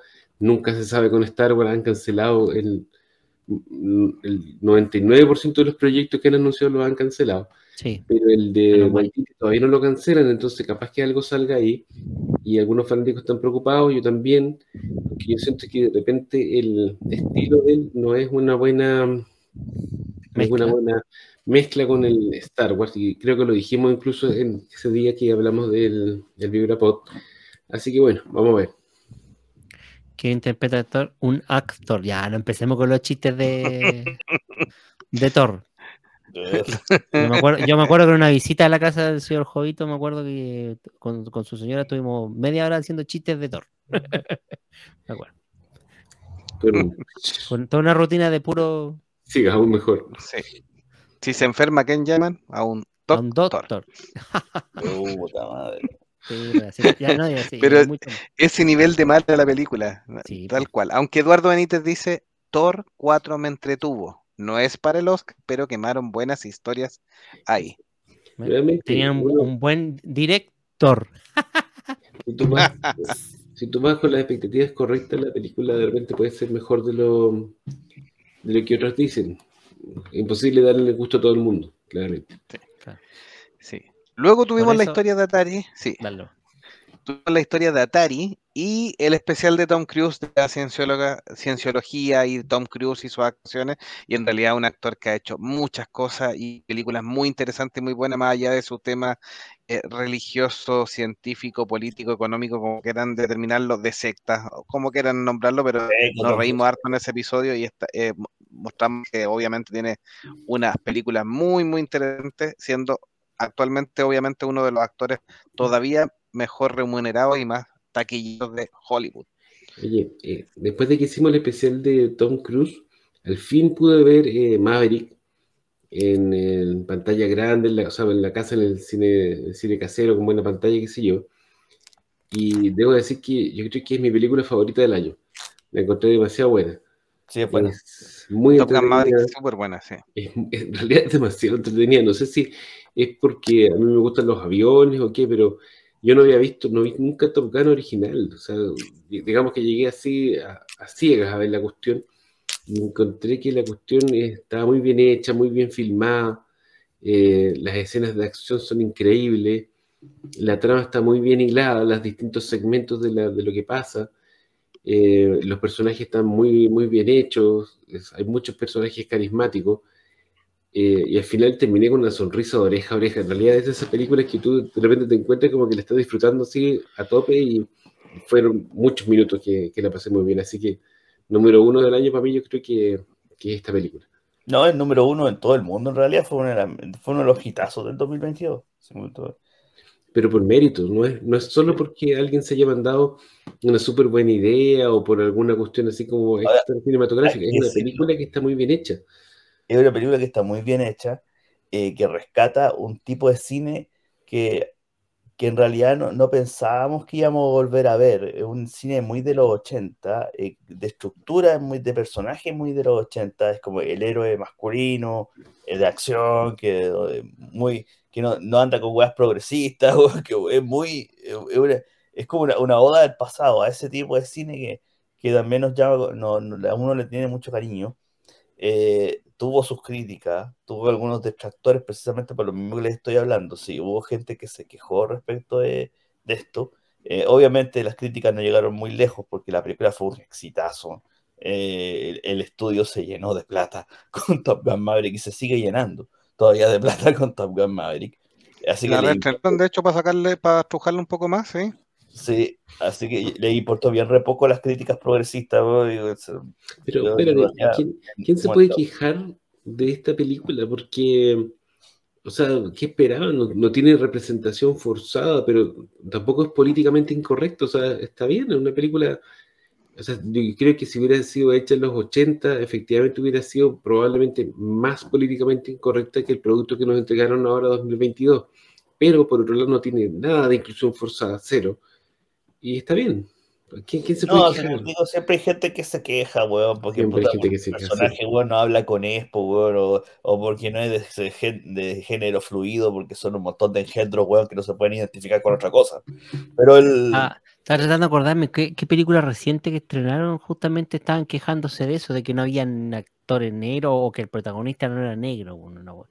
Así de, de bruta la sí, queja. le- esta weá le llegó hasta Merlina, po, weón, ¿cachai? Si dijeron que, Tom, que Tim Ah, Burton era sí. racista, po, weón, porque Me- los malos eran negros, po, weón. Es que O sea, no, porque el estereotipo del personaje negro era, Es que esa cuestión lo hemos, clásico. lo hemos hablado un montón de veces. Sí. La gente, gente que se queja siempre va a haber y lo, el, ¿cómo se llama? los periodistas, los titulares siempre es- eh, les gusta aprovecharse de eso y tratar de inventar polémicas para vender más. Pero yo creo que nadie, o sea, si un grupo se quejó de esta película, tiene que ser muy minoritario porque en realidad no tiene de dónde. Sí, sí, fue un grupo minoritario y no llegó muy lejos en realidad, porque como te digo, el público en general, la, la mayoría, eh, le encantó Top Gun Maverick y todavía le sigue gustando. Si esta película todavía está dando plata, weón. Así que- Esta es una película- 1.450 millones. Esta es una película, a diferencia de muchas que, de las que hemos hablado esta noche, que dan ganas de verla de nuevo. Y si la- te la pillas en la tele, te vas a quedar viendo, o por último la vas a dejar de, fondo mientras haces otra cosa, porque es muy atractiva visualmente, muy entretenida. ¿Mm? Tal cual. Y luego de esto, yo creo que una de las grandes películas del año, es una también de mis favoritas de Top Gun Maverick, totalmente entretenida, buena, tiene un poco de recuerdo clásico, por supuesto, pero es una de las mejores. Pero otro de los platos fuertes que estábamos esperando en este especial y que lo vamos a dejar ahí, que se empiece a, a preparar. Don Meteoro, tuvimos el programa, el primer programa oficial oficial que se llamó Warner, Terremoto en Warner. Y fue cuando empezaron todo esto. Así que, Don Meteoro, lo vamos a dejar en un primer plano por mientras. Voy a ir al baño un rato. No, Sí, no. que convence nomás, yo voy a tomar una. Voy a pegar una como- siesta. Nos vemos, adiós. ¿eh? No, no, esto lo vamos a hacer cortito porque en realidad ya terminó de explotar esto hace mucho rato. Eh, y ya tuve que, ya puteé, como les dije ya en al principio del programa, todo lo que tenía que putear por redes sociales y me, me costó un baneo en Facebook y un, y, un posiblemente un baneo en Twitter también. Bueno, ya se reventó la olla, ya todos sabemos que lo que va a pasar es un reboot duro en Warner. Eh, nadie está contento, hasta el día de hoy todavía están ardiendo las redes sociales, todos pies en la cabeza de James Gunn. Eh, James Gunn se defiende, eh, por, por un lado de que tengamos fe, por el otro en que va, básicamente va a revivir el, el universo DC. Hay detractores, la gran mayoría, y hay gente que lo defiende, eh, pensando en sus trabajos que, como de Suicide Squad o Peacemaker, que si bien no, no son, no corresponden o no le gustan la gran mayoría, tuvieron un cierto nivel de éxito. Hay que conformarse, lamentablemente ocurrió nomás, eh, ya todos dieron la vuelta a la página, por, hoy día se supo ya que Henry Cavill ya está más o menos arriba en su proyecto de Warhammer con Amazon, así que ya se murió como Superman. Eh, ben Affleck y todos los demás no dudo que vayan a volver. A Ben Affleck le ofrecieron la posibilidad de dirigir algún proyecto en el futuro, pero eso es como que te digan te llamamos. Así que francamente no creo que vuelva. Eh, yo creo que va a ser un reboot muy parecido a lo que ocurrió con los nuevos 52, con The New 52. O sea, nos van a presentar versiones más jóvenes de los mismos héroes, eh, con, conociéndose, eh, armando equipo de nuevo, eh, más que se identifique el público más joven que, los que ya vamos saliendo. Eh, no significa garantía de éxito, porque The New 52 nunca fue muy exitoso, pero, pero a ver qué pasa, ¿no? Simplemente. O sea, ya las acciones de Warner siguen cayendo todos los días. Supongo que debería ocurrir un milagro para que todo esto se desarme. La verdad es que no creo que ocurra. Eh, y como por ahí adelantaron mis, mis colegas monjes, ¿qué va a pasar con las cuatro películas que quedan? ¿Qué va a pasar con Shazam 2? ¿Qué va a pasar con Aquaman 2? ¿Qué va a pasar con eh, Blue Beetle, que venía, era el debutante, parece que va a ser debut y despedida? Eh, ¿y qué va a pasar con que, The Flash, que es precisamente la, la reina de la torta de este año? Y que curiosamente, para ser una película que se va a estrenar en junio de este año, no tiene ningún tipo de promoción. Como se habrán dado cuenta, no salió ningún tráiler adicional, eh, ni siquiera eh, pósters. eh, ¿De cuál, perdón? Flash, po. Ah, no, si ya la tiraron para 2023 y esa cuestión ya está, sí, pero O sea, eh, pero ya a esta altura, las películas de 2023 que están en esa fecha ya están con promoción. Y Flash en este minuto no tiene nada. Por ahí los rumores dicen de que de que es una locura, de que James Gunn quiere, re- quiere recastear a Flash, hacerla de nuevo. No creo, porque es mucha plata. Y Warner no tiene plata para hacerlo. Eh, y las otras películas en realidad caen en un limbo, en un limbo en que de repente uno se pregunta, ¿vale la pena ir a ver al cine estas cuatro películas o no? Porque la verdad es que la continuidad se cortó. O sea, como ya no, no, son no tienen influencia en la continuidad de nada. Así que obviamente hay campañas de que no vayan a ver las películas al cine, no le voy a dar mi plata a Warner por esta basura, despidan al pederasta, todo lo que queráis. Pero siendo honestos, bueno, ya la cosa ya ocurrió, hay que asumirla. Y yo por mi parte, yo dije, yo con esto yo llegué hasta aquí con el universo de C en el sentido de las películas, se las voy a seguir viendo igual y todo, pero ya no voy a estar siguiendo tanto el tema. Porque a mí con los cómics me pasó lo mismo, cuando fue con el cambio, cuando fue el cambio al de New 52, yo ahí también los corté. Corté los cómics dije, ya no los voy a seguir tanto porque lo que estaban presentando no es para mí, no es para mí, no es para mí como público. Y es para otro público. Y aquí con las películas va a pasar lo mismo. Este es un producto para otro público que, que no somos nosotros, los que todavía estábamos con Snyder, con los que veníamos de Christopher Nolan, de dos para atrás, no, no, no es para nosotros. Así que, lamentable, yo creo que esto va a seguir ardiendo, todavía piden la cabeza de todos en Warner. Eh, si las acciones siguen bajando, lo más seguro es que va a rodar alguna otra cabeza si no hacen algo al respecto, porque no creo que aguanten de que todos los días las, las acciones siguen bajando y por cada cosa que dice James Gunn bajan más todavía porque la gente se sigue quejando. Eh, uno siempre sigue peleando en las redes sociales, pero ya me, ya me aburrí de ganarme tantas chuchadas de los gringos porque defienden a, defienden a John Cena, ¿cachai? Así que mm, en cuanto a como producto. Y yo creo que voy a ir a Amazon a ver Warhammer. Esa es la verdad. Y me voy a, voy a esperar a que estrenen Rebel Moon en Netflix, y me voy a quedar con eso. Porque no veo mucho un futuro, no es que sea un futuro poco prometedor, pero va a ser un futuro difícil para el universo ese. O sea, James Gunn no la va a tener fácil. Eh, va con muchas cosas en contra. El público no le va a perdonar este año. Yo creo que las películas les va a ir mal. Las películas del 2023 les va a ir mal porque no le van a perdonar a James Gunn esta talla. O sea, este reboot así desde cero, eh, no hay mucha gente que está muy molesta y que eh, lo, lo va- lo van a sentir en los bolsillos, en la taquilla. Así que sería nomás, hay que, hay que seguir para adelante, nomás, como dice todo el mundo, y, y lle- llegó hasta aquí. Nos quedamos con tres películas, como con 10 horas de contenido eh, desarrollado por Zack Snyder, más un poquito más de horas de las películas que hubo eh, satélites alrededor de los otros personajes.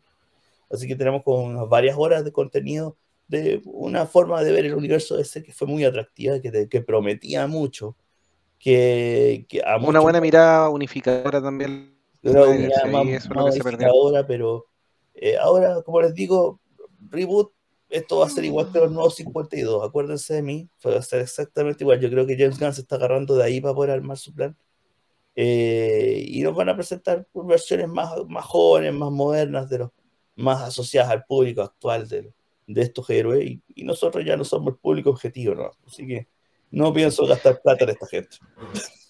Mire, solo para graficarle este tema, eh, este es un calendario que se dio cuando estaban recién ahí el Batman Superman.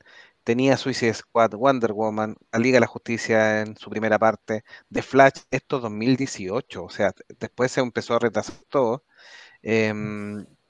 Shazam el 2019, la película de Cyborg y Green Lantern para el 2020, y ya estamos en 2022 y la mitad de esas películas no se ha podido realizar o están todavía en veremos, así que eh, han habido hartos ajustes y, y obviamente em, a pesar de que tuvimos un evento DC que fue bastante auspicioso el 2020, si no me equivoco, Sí, eh, donde mostraron series, donde el, el universo parece que se retomaba, después entre dime y direte parece que Snyder algo, algo más se hacía, eh, nos fuimos eh, ilusionando con Black Adam el tema de, de la aparición de Henry Cavill y nos fuimos de nuevo a la vez. Nada que hacer.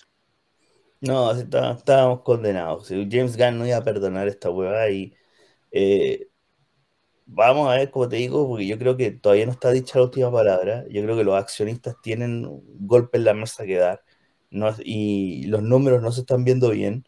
Saben de que, bueno, siempre se ha dicho que no existe publicidad mala, pero en este caso James Gunn ha sido foco de mala publicidad para el universo DC. Saben de que hay una gran parte de los fans que no están contentos que, que va a repercutir, en- como les digo, esto va a repercutir en la taquilla de las películas que vienen. O sea, a Shazam 2 no creo que le vaya bien. Eh, a Aquaman tampoco le va a ir bien, que una carta fuerte. eh, precisamente por lo mismo. ¿Para qué decir Flash? Que como les digo, puta, a la, altura del año que estamos ya caminando, ya estamos casi en el 2023 y todavía no hay ni siquiera un póster. O sea, que a esta altura todas las películas que están como para la misma fecha ya, ya están con promoción activa y aquí todavía ni siquiera tenemos un póster. Y el debutante, que era Blue Beetle, es como una guagua muerta, que nació muerta porque no, no tiene ni siquiera el apoyo del, del actual CEO de, de ese film. O sea, no está ni ahí con promocionarla. No, es proba- es probable que esté solo porque fue barata. Y, Claro. y, Y creo- y creo que por ahí se dijo el público la- latino. sí. En las, ¿cómo se llama? En las, en las exhibiciones de prueba, Blue Beetle le estaba yendo bien. O sea, como que tenía, tenía un- decente. Tenía un potencial, ¿cachai? No, no era para hacer una IP nueva, por decirlo de alguna forma, puta, a lo mejor funcionaría. ¿cachai? Pero son películas que quedaron atrapadas en este limbo, porque con el reboot no van a tener continuidad.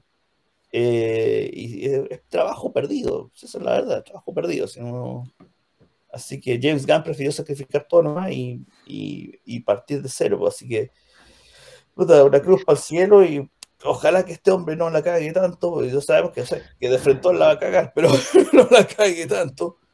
Sí, David Marín dice que le tiene al- algo de fe, que le debe dar un- una oportunidad y que dice que DC ya estaba agonizando igual. Yo creo Y la Bere ahí que nos deja, dice, dejo mi like, un saludo, un saludo y un abrazo Bere mientras like. Meteoro Gracias por el like. sigue matando de... No, yo, yo ADC. estoy, estoy diciendo, la- la- el 2023 va a ser feo para ese. No, no va- yo, hay un público que no va a perdonar esto, no, no, no va a perdonar lo que hizo El Henry 2022 también, el 2021. No, pero es que aquí. ¿Cuándo fue el en último año 2021 y en bueno de- 2022 no, no habían ocurrido este tipo de cosas con de estos desaires tan horribles con los actores. po. O sea, la semana sí, pasada sí, lo veníamos pero- hablando con la Mujer Maravilla. Ahora el, el bofetazo a Henry Cavill, esta weá imperdonable. O sea, para, para algunos fans. ¿Cuándo fue, la, ¿Cuándo fue el último año bueno de, del DCEU? ¿Cuándo fue? En realidad ha venido cojeando no sé cuánto tiempo. Y yo entiendo tu punto de vista y obviamente lo respeto. Y yo sé que lo que tú dices representa un porcentaje alto de los fanáticos de esta, de esta franquicia, pero realmente hay que ser también un poco autocrítico y darse cuenta que la cosa estaba muy mal, no iba para ninguna parte, estaban, ¿cómo se llama?, pateando el, caballo muerto para que siguiera avanzando y en realidad está bien que hagan un robot. Quizá eh, la persona que escogieron para que lo dirija es cuestionable, eso es- obviamente es, motivo de, discusión, cualquiera puede tener su opinión, pero de que había que rebotearlo, yo creo que está bien que lo reboteen, está bien que partan con puros actores nuevos, más jóvenes, eh, está bien, o sea, hay que darle una nueva oportunidad a esta franquicia que está llena de buenas historias, y si lo vamos a hacer, hagámoslo bien, pues. Seguir con la cuestión a media no nos va a llevar a ninguna parte. Yo solo, solo discrepo en un punto, creo, en concepto general estoy de acuerdo, pero discrepo en el punto de que más que anduviera cojeando, cojeaba porque los productores no querían seguir la línea Snyder. Línea Snyder no era igual de exitosa que Marvel, pero le iba bien, se financiaba y tenía coherencia. Cuando los eh, productores empezaron a meter mano absoluta para tratar de llevarlo a más Marvel, para tratar de ganar Sí. la misma, eh, es donde se fue a la cresta. Entonces, más que cogiera como universo propio, cojeaba por el tema directivo que todavía a la fecha siguió eh, eh, Sí, predominando por sobre la visión. Pero, tienen- sí, lo que tú dices es absolutamente compatible con lo que yo estoy diciendo. Sí, las razones, son, las razones son muchas, eh, pero en realidad esta cuestión no han sabido aprovechar. Tienen, tienen, todavía tienen una mina de oro y no han sabido explotarla. Realmente está pasando el, el boom del cine de superhéroes, se está acabando el, cuánto, una década ya de, de cine de superhéroes hasta por las orejas y DC, que tiene los mejores superhéroes, no lo ha sabido aprovechar, lo cual es una cuestión que va a pasar la historia por el, desperdicio de, de potenciales creativos que, que va a hacer esto.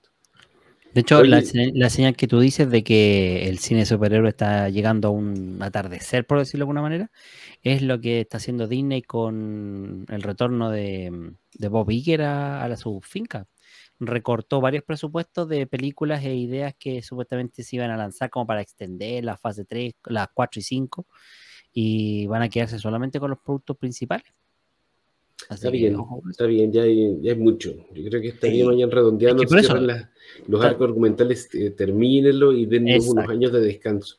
Eso es. Quizás con una que otra película, así como especial navideño, o alguna historia así como autoconcluida, pero yo siento que estoy agotado como para seguir con estas sagas infinitas, esta pues. Así que eso, pues. Sí. Eh, Para no sé terminar, si- descargue dale. todo en una, en una palabra, don Meteoro, para su público. ¿Qué le diría James Gunn y a la gente de Warner? You no sirve, por favor. Que sea otro más Sí. original. No, pues, no, si no me van a banear de verdad. De todo lo que ya le he dicho. por- Eh, Algo nuevo. Láncese, láncese. eh, no, no, no voy a decir nada en realidad, porque ya, ya, ya no vale la pena seguir peleando. ¿no? Hay que ver nomás qué es lo que sale. Eh, como les digo, yo creo que puede que funcione, pero va a ser un, producto que no es para, para el público que somos nosotros. Esa es la verdad. No va a ser para nosotros, va- va- es para otro público. No, no van a buscar uno. Yo, siendo intelig- si fuera inteligente, buscaría un público nuevo, eh, una, con una propuesta más joven, y ya los que quedamos, quedamos con, como parados en el universo Snyder, que sigan con su Waddy Snyder. Ahora, por ahí, como te digo, siempre quedan como las últimas, las últimas peleas, así como por, por, por, por, porque Costumbre. sí. Por ahí al- alguien dijo por qué no desarrollar la línea Black Label, en, en- que era la línea vértigo en las películas, y así podían dar la, la opción del multiverso y cada quien quedaba con las guas que quería. Pero eso también significa plata que Warner no tiene. Aquí todos sabemos que Warner está quebrado. Bueno, no es la misma situación que tiene Disney, que, que tiene Paramount, que, que tiene Universal, que tienen las arcas llenas de plata. bueno, aquí Disney, No, ojo, con la ojo. águila, bueno, hace rato. Universal, Universal también está al borde de la quiebra. Otro más que andan patadas con la águila. Sí, pues. entonces, entonces, ¿cómo se llama? No, no es llegar y, y poder montar tres líneas en paralelo con presupuestos de millones de dólares pues, de desarrollo, ¿cachai? Para una, una que se encargue del Snyder- de, las, de las versiones más oscuras, la otra que sea la línea principal y una línea independiente para que hagan weas tipo Joker, ¿cachai? No, no es tan fácil.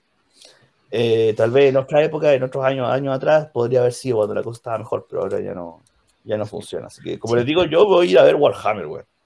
Esa es, la, esa es la que me queda a mí, weón. Yo me voy a ir a ver Warhammer, weón. Así que no, Sí. no me queda otra. Referente al mismo punto, para ya ir avanzando, para que vayamos cerrando el, el último trimestre de este año, eh, la línea Black Label, como dice Meteoro, tuvo su estreno en Netflix, que también está para ahora negociaciones para futuras adaptaciones con The Sandman y Neil Gaiman.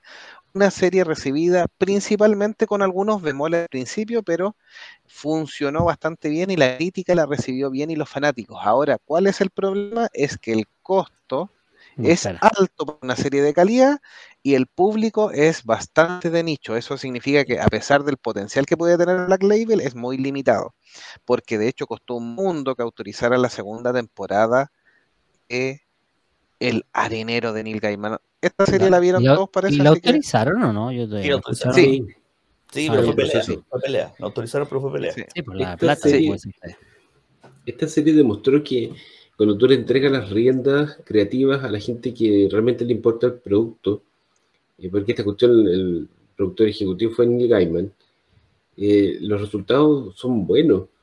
Eh, y llegaron con esta serie, yo no, no desconozco de lo que dice Jovito de si fue realmente un éxito o no, pero yo siento, conversando con la gente que me rodea, que con esta serie llegaron con un tema, con un personaje y unas historias terriblemente de nicho, o sea, del, del nicho más nicho a un público muy amplio, porque lo hicieron súper bien. Yo encuentro que The Sandman es de las mejores series del año, tiene capítulos que realmente me dejaron así impresionado con la calidad que tuvieron.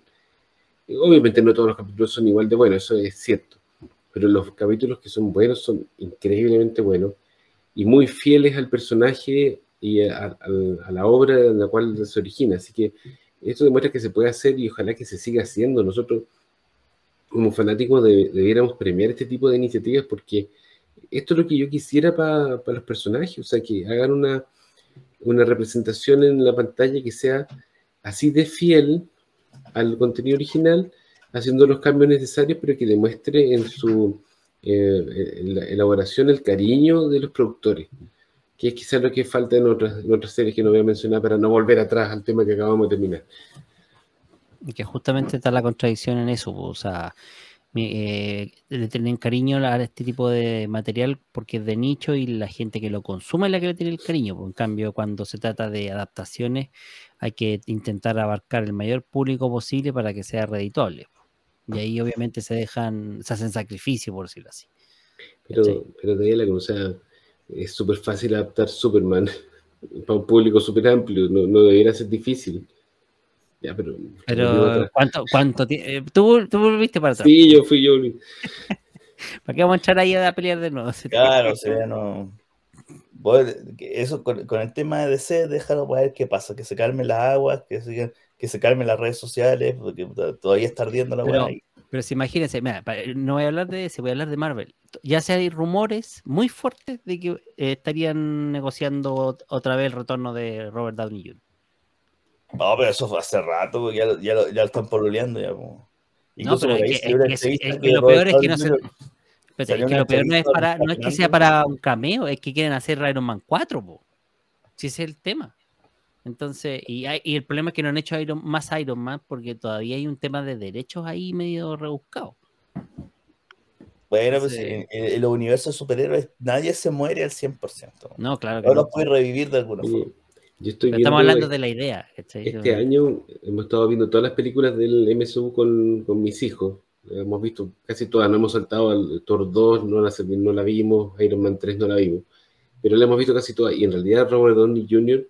es el, el punto fuerte de la, de la, saga. Y si bien nunca se menciona, porque uno siempre menciona la coherencia, la, eh, la homogeneidad de la, de la visión eh, de los productores, y que sé yo, que también es un punto negativo, en realidad, Robert Downey Jr. Eh, es un tremendo actor y realmente cada vez que le tocó hacer el personaje de Tony Stark lo hizo súper bien. O sea, una cuestión que tú no ves en el resto de los actores, una dedicación al personaje que no me extraña lo que dice Delagon. Si lo quieren hacer volver, yo creo que es porque le hace falta un actor así de peso que le dé un poco más de, de sustancia, de carne a estas últimas películas que han estado bien flojas. David Marín decía, Marvel ya murió, pan el hueveo. y Eduardo Benítez dice, esto de las adaptaciones es ser músico de rock. Puedes no vivir de la música y hacer lo que te gusta, o venderte y que te odien y vivir de ello. Sí, similar, buena, buena analogía. La, analogía, sí, está bien. Sí. Para ir cerrando entonces, después tuvimos un episodio de Retromóviles de Hanna Barbera que había estado pidiendo.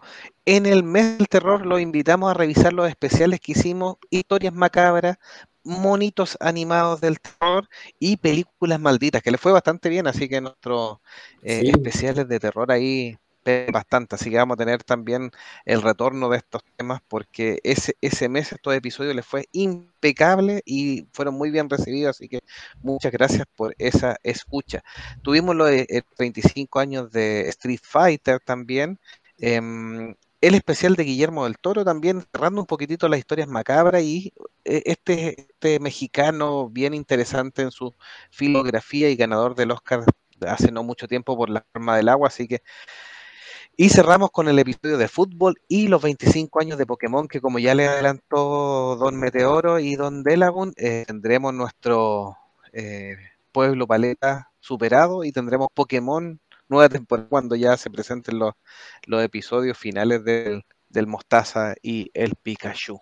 El 15 de enero o 20 algo de enero creo que termina la, la, última temporada. Sí, Ahí, ahí termina y empezaría la, la, serie nueva con protagonistas nuevos, con todo nuevo, o sea, no... Se acaban las aventuras de Está bien, en realidad, porque pasa, está, bueno. está, bien, o sea, como que el jubile, punto de H y Pikachu, ¿cachai? Somos nosotros, pues, o sea, ya como que está la huella, como... Claro, para de huella, viendo a H y Pikachu, es como que ya es hora de que los cabros chicos ya como ya no se sienten tan identificados con él.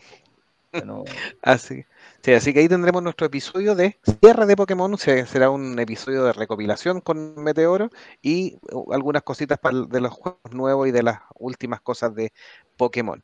Em, David Marino decía, Hanna Barbera es uno de los mejores capítulos que se mandaron. De verdad, felicitaciones por el contenido. Muchas, muchas gracias. Así es, lo hicimos con harto cariño, fue dentro de los que nos habían pedido los fanáticos. Tuvo fome, ¿no? Tuvo fome. No, estuvo bueno. bueno ¿Qué te pasa, güey? Tuvo fome, weón. ¿Qué te pasa?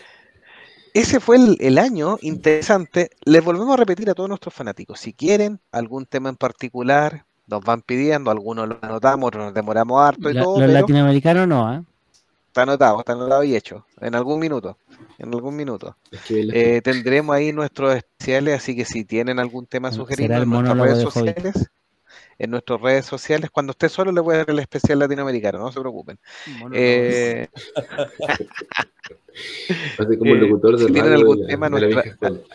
Sí, a nuestras redes sociales, obviamente, o a nuestro correo monjesfanáticos.gmail.com y nos pueden sugerir o mandar em, algún tema. Este fue el año o el resumen del año 2022 de los capítulos que obviamente engloba también algunos estrenos y películas de por medio, así que eh, bien interesante. Para ir cerrando, si alguno gusta de decir cuál fue su película, serie o situación buena o mala del 2022 para que la comenten en este cierre de 2022 de Monjes Fanáticos. ¿Quién quiere partir? ¿Algún voluntario? Yo, Yo voy a partir. Ya, me- icónico. Dale, dale. mira, vi, no vi muchas, no consumí mucho, muchas películas ni series este año porque en realidad el tiempo es cada vez más escaso y la energía también. Pero vi algunas que me gustaron harto. De película, bueno, ya mencioné a, Top Gun Maverick. Me gustó mucho eh, todas las cosas en todos lados al mismo tiempo. La encontré súper buena, me encantó. Eh, de Batman me gustó harto con todas las, las críticas que le hacemos, igual me gustó. De series también vi algunas series que me gustaron mucho. Cobra Kai, que me la habían recomendado un montón y la había dejado pasar durante cinco años. Al final la vimos y eh, nos encantó, la vimos de un tirón las cinco temporadas. Eh, vimos Merlina ahora hace poco, que la habían recomendado y grata sorpresa, la encontramos súper buena. Y del podcast, eh, capítulo favorito, me gustó mucho el capítulo que hicimos, eh, bueno, el de Pixar me gustó, me gustó el de, de Miyazaki, el de Guillermo del Toro, eh, los que hicimos de, de Harry Potter también estuvieron buenas, y el de las bandas sonoras que, que era una cuestión que teníamos pendiente con Dragon desde hace muchos años que queríamos hacer, al final lo pudimos hacer, así que muy contento con eso. Todos los más fome de este año. Todo. ya de Laguna. Sí. Bueno, ahí David. Marín nos da alguna sugerencia, lo mejor del año Merlina, eh, y Eduardo Méndez dice que está esperando His Dark Material y todo, para no nos quedemos atrasados en los mensajes. Ya de Lagún. Claro. Yo creo que la, la- la mejor sorpresa de Sandman como serie, eh, un- el hitazo del año, Merlina, estoy de acuerdo totalmente. Una serie que no esperaba nada y eh, me sorprendió muchísimo. La gran decepción, ya lo dijo Meteoro, así que no voy a entrar en más detalle. Eh, y la mejor película, la verdad, no he visto ni una este año como para que, para que me- la metan en este eh, top de mejores películas. Si es por hablar de las peores, uh, la- la- estaría dos horas hablando. Así que mejor sigamos. He Don dicho. Meteoro. Un año difícil en realidad, eh, sobre todo por todos los temas que tocamos. Fue un año complejo en los espectáculos, en, en todo lo que es ¿no? estos temas que nosotros somos fanáticos. Nunca, nunca profundizamos mucho en videojuegos, pero también incluso fue, hubo ahí un par de polémicas en el año respecto a los videojuegos que ya... ¿Viste el, el Game of the Year? Saludos para Jovita ahí en el Claro, vi, eh. el Game of the Year, eh, creo que fue bien merecido el premio. Sí. Si se lo hubieran dado a God of War, habría sido un robo. Habría sido, así como que- No, sí, Bill Clinton se lo merecía, así que bien. sido un robo escandaloso si se lo daban a Sony, ¿cachai? Pero. eh, Gracias, como Bill llama? Nunca- Clinton. Gracias. Nunca, eh, no, no, nunca, nunca profundizamos mucho en videojuegos porque no, no, no, no estamos tan en ese poco.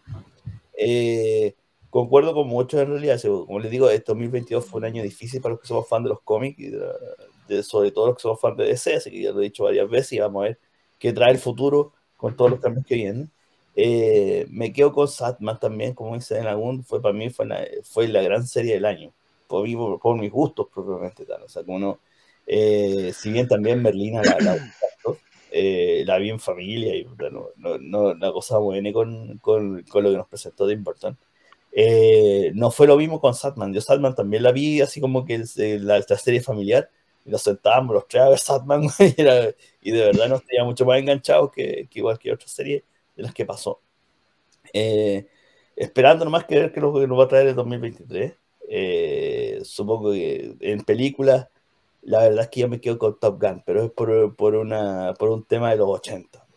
Por eso no, no por, por ahí. Y dentro de los capítulos que hicimos, de los temas que tratamos, yo me quedo con Hanna Barbera. Ese capítulo yo lo gocé harto. Yo soy muy fanático de la animación americana de esa época. Así que lo, por eso me, me gustó mucho más ese capítulo comparado con, y los temas que tratamos comparados con otros. No significa que los otros no me hayan gustado, pero ese fue lo, ese me entretuvo mucho más.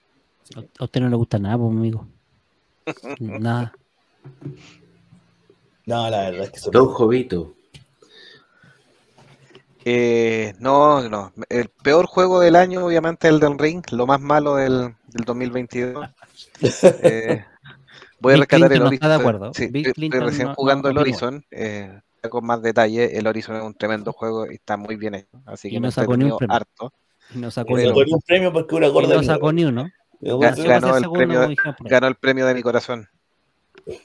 Mira la wea maraca. No, de hecho, fue muy mala suerte para Horizon porque, aparte de ser maraca la, el comentario, el primero salió el, junto con Breath of the Wild y Breath of the Wild ese año arrasó todo. Se la violó, pues, bueno, se la violó. literalmente. Y ahora este año le tocó pelear con God of War y Elden Ring. O sea, o sea la guatona se la han violado dos veces. Se la violó dos veces. El y después se Oye, la violó el crack. Esa cuestión de Horizon, yo gasté plata, me compré el 1 y lo dejé abandonado después de como una hora. Lo encontré demasiado fome que vendría a ser un juego aburrido.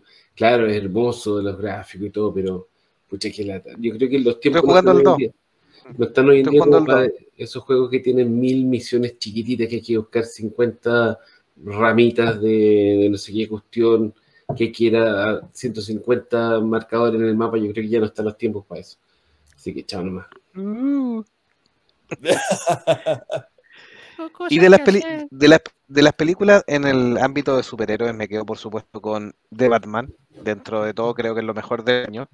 Eh, dentro de las, de las películas más random, concuerdo con icónico con eh, Everything Everywhere All Ounce de, de, los Daniels con Michelle Yeoh, eh, todo en todas partes, así que muy entretenida, muy chistosa, muy, muy fuera de foco, así que nada que decir.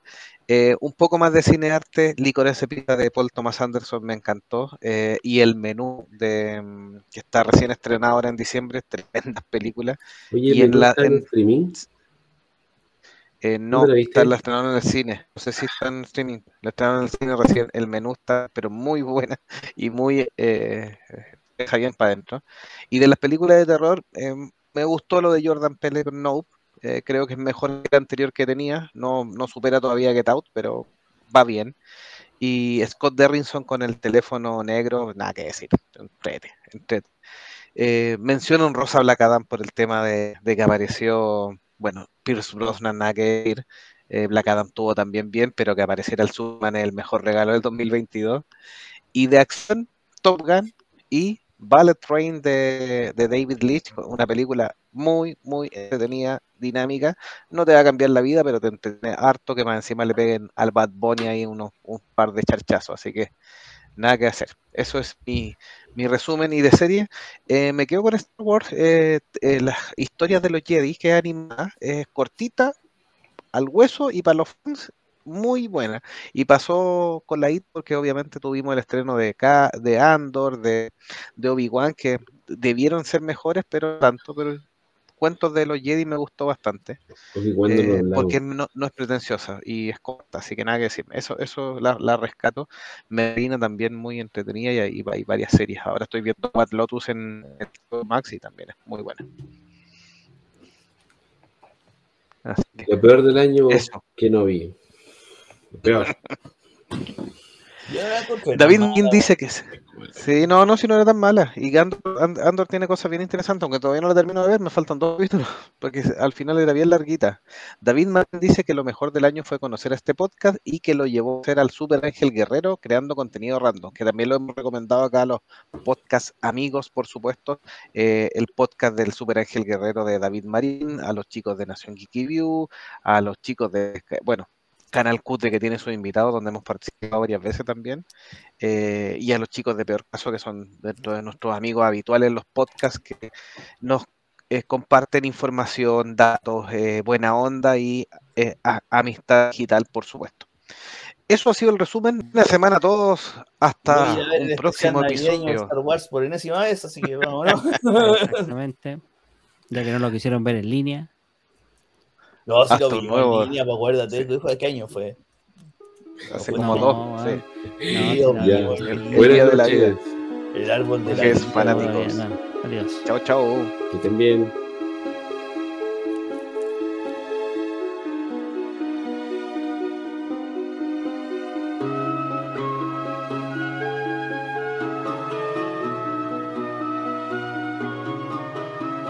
Y eso amigos, aquí termina el especial de recuento de 2022 de monjes fanáticos.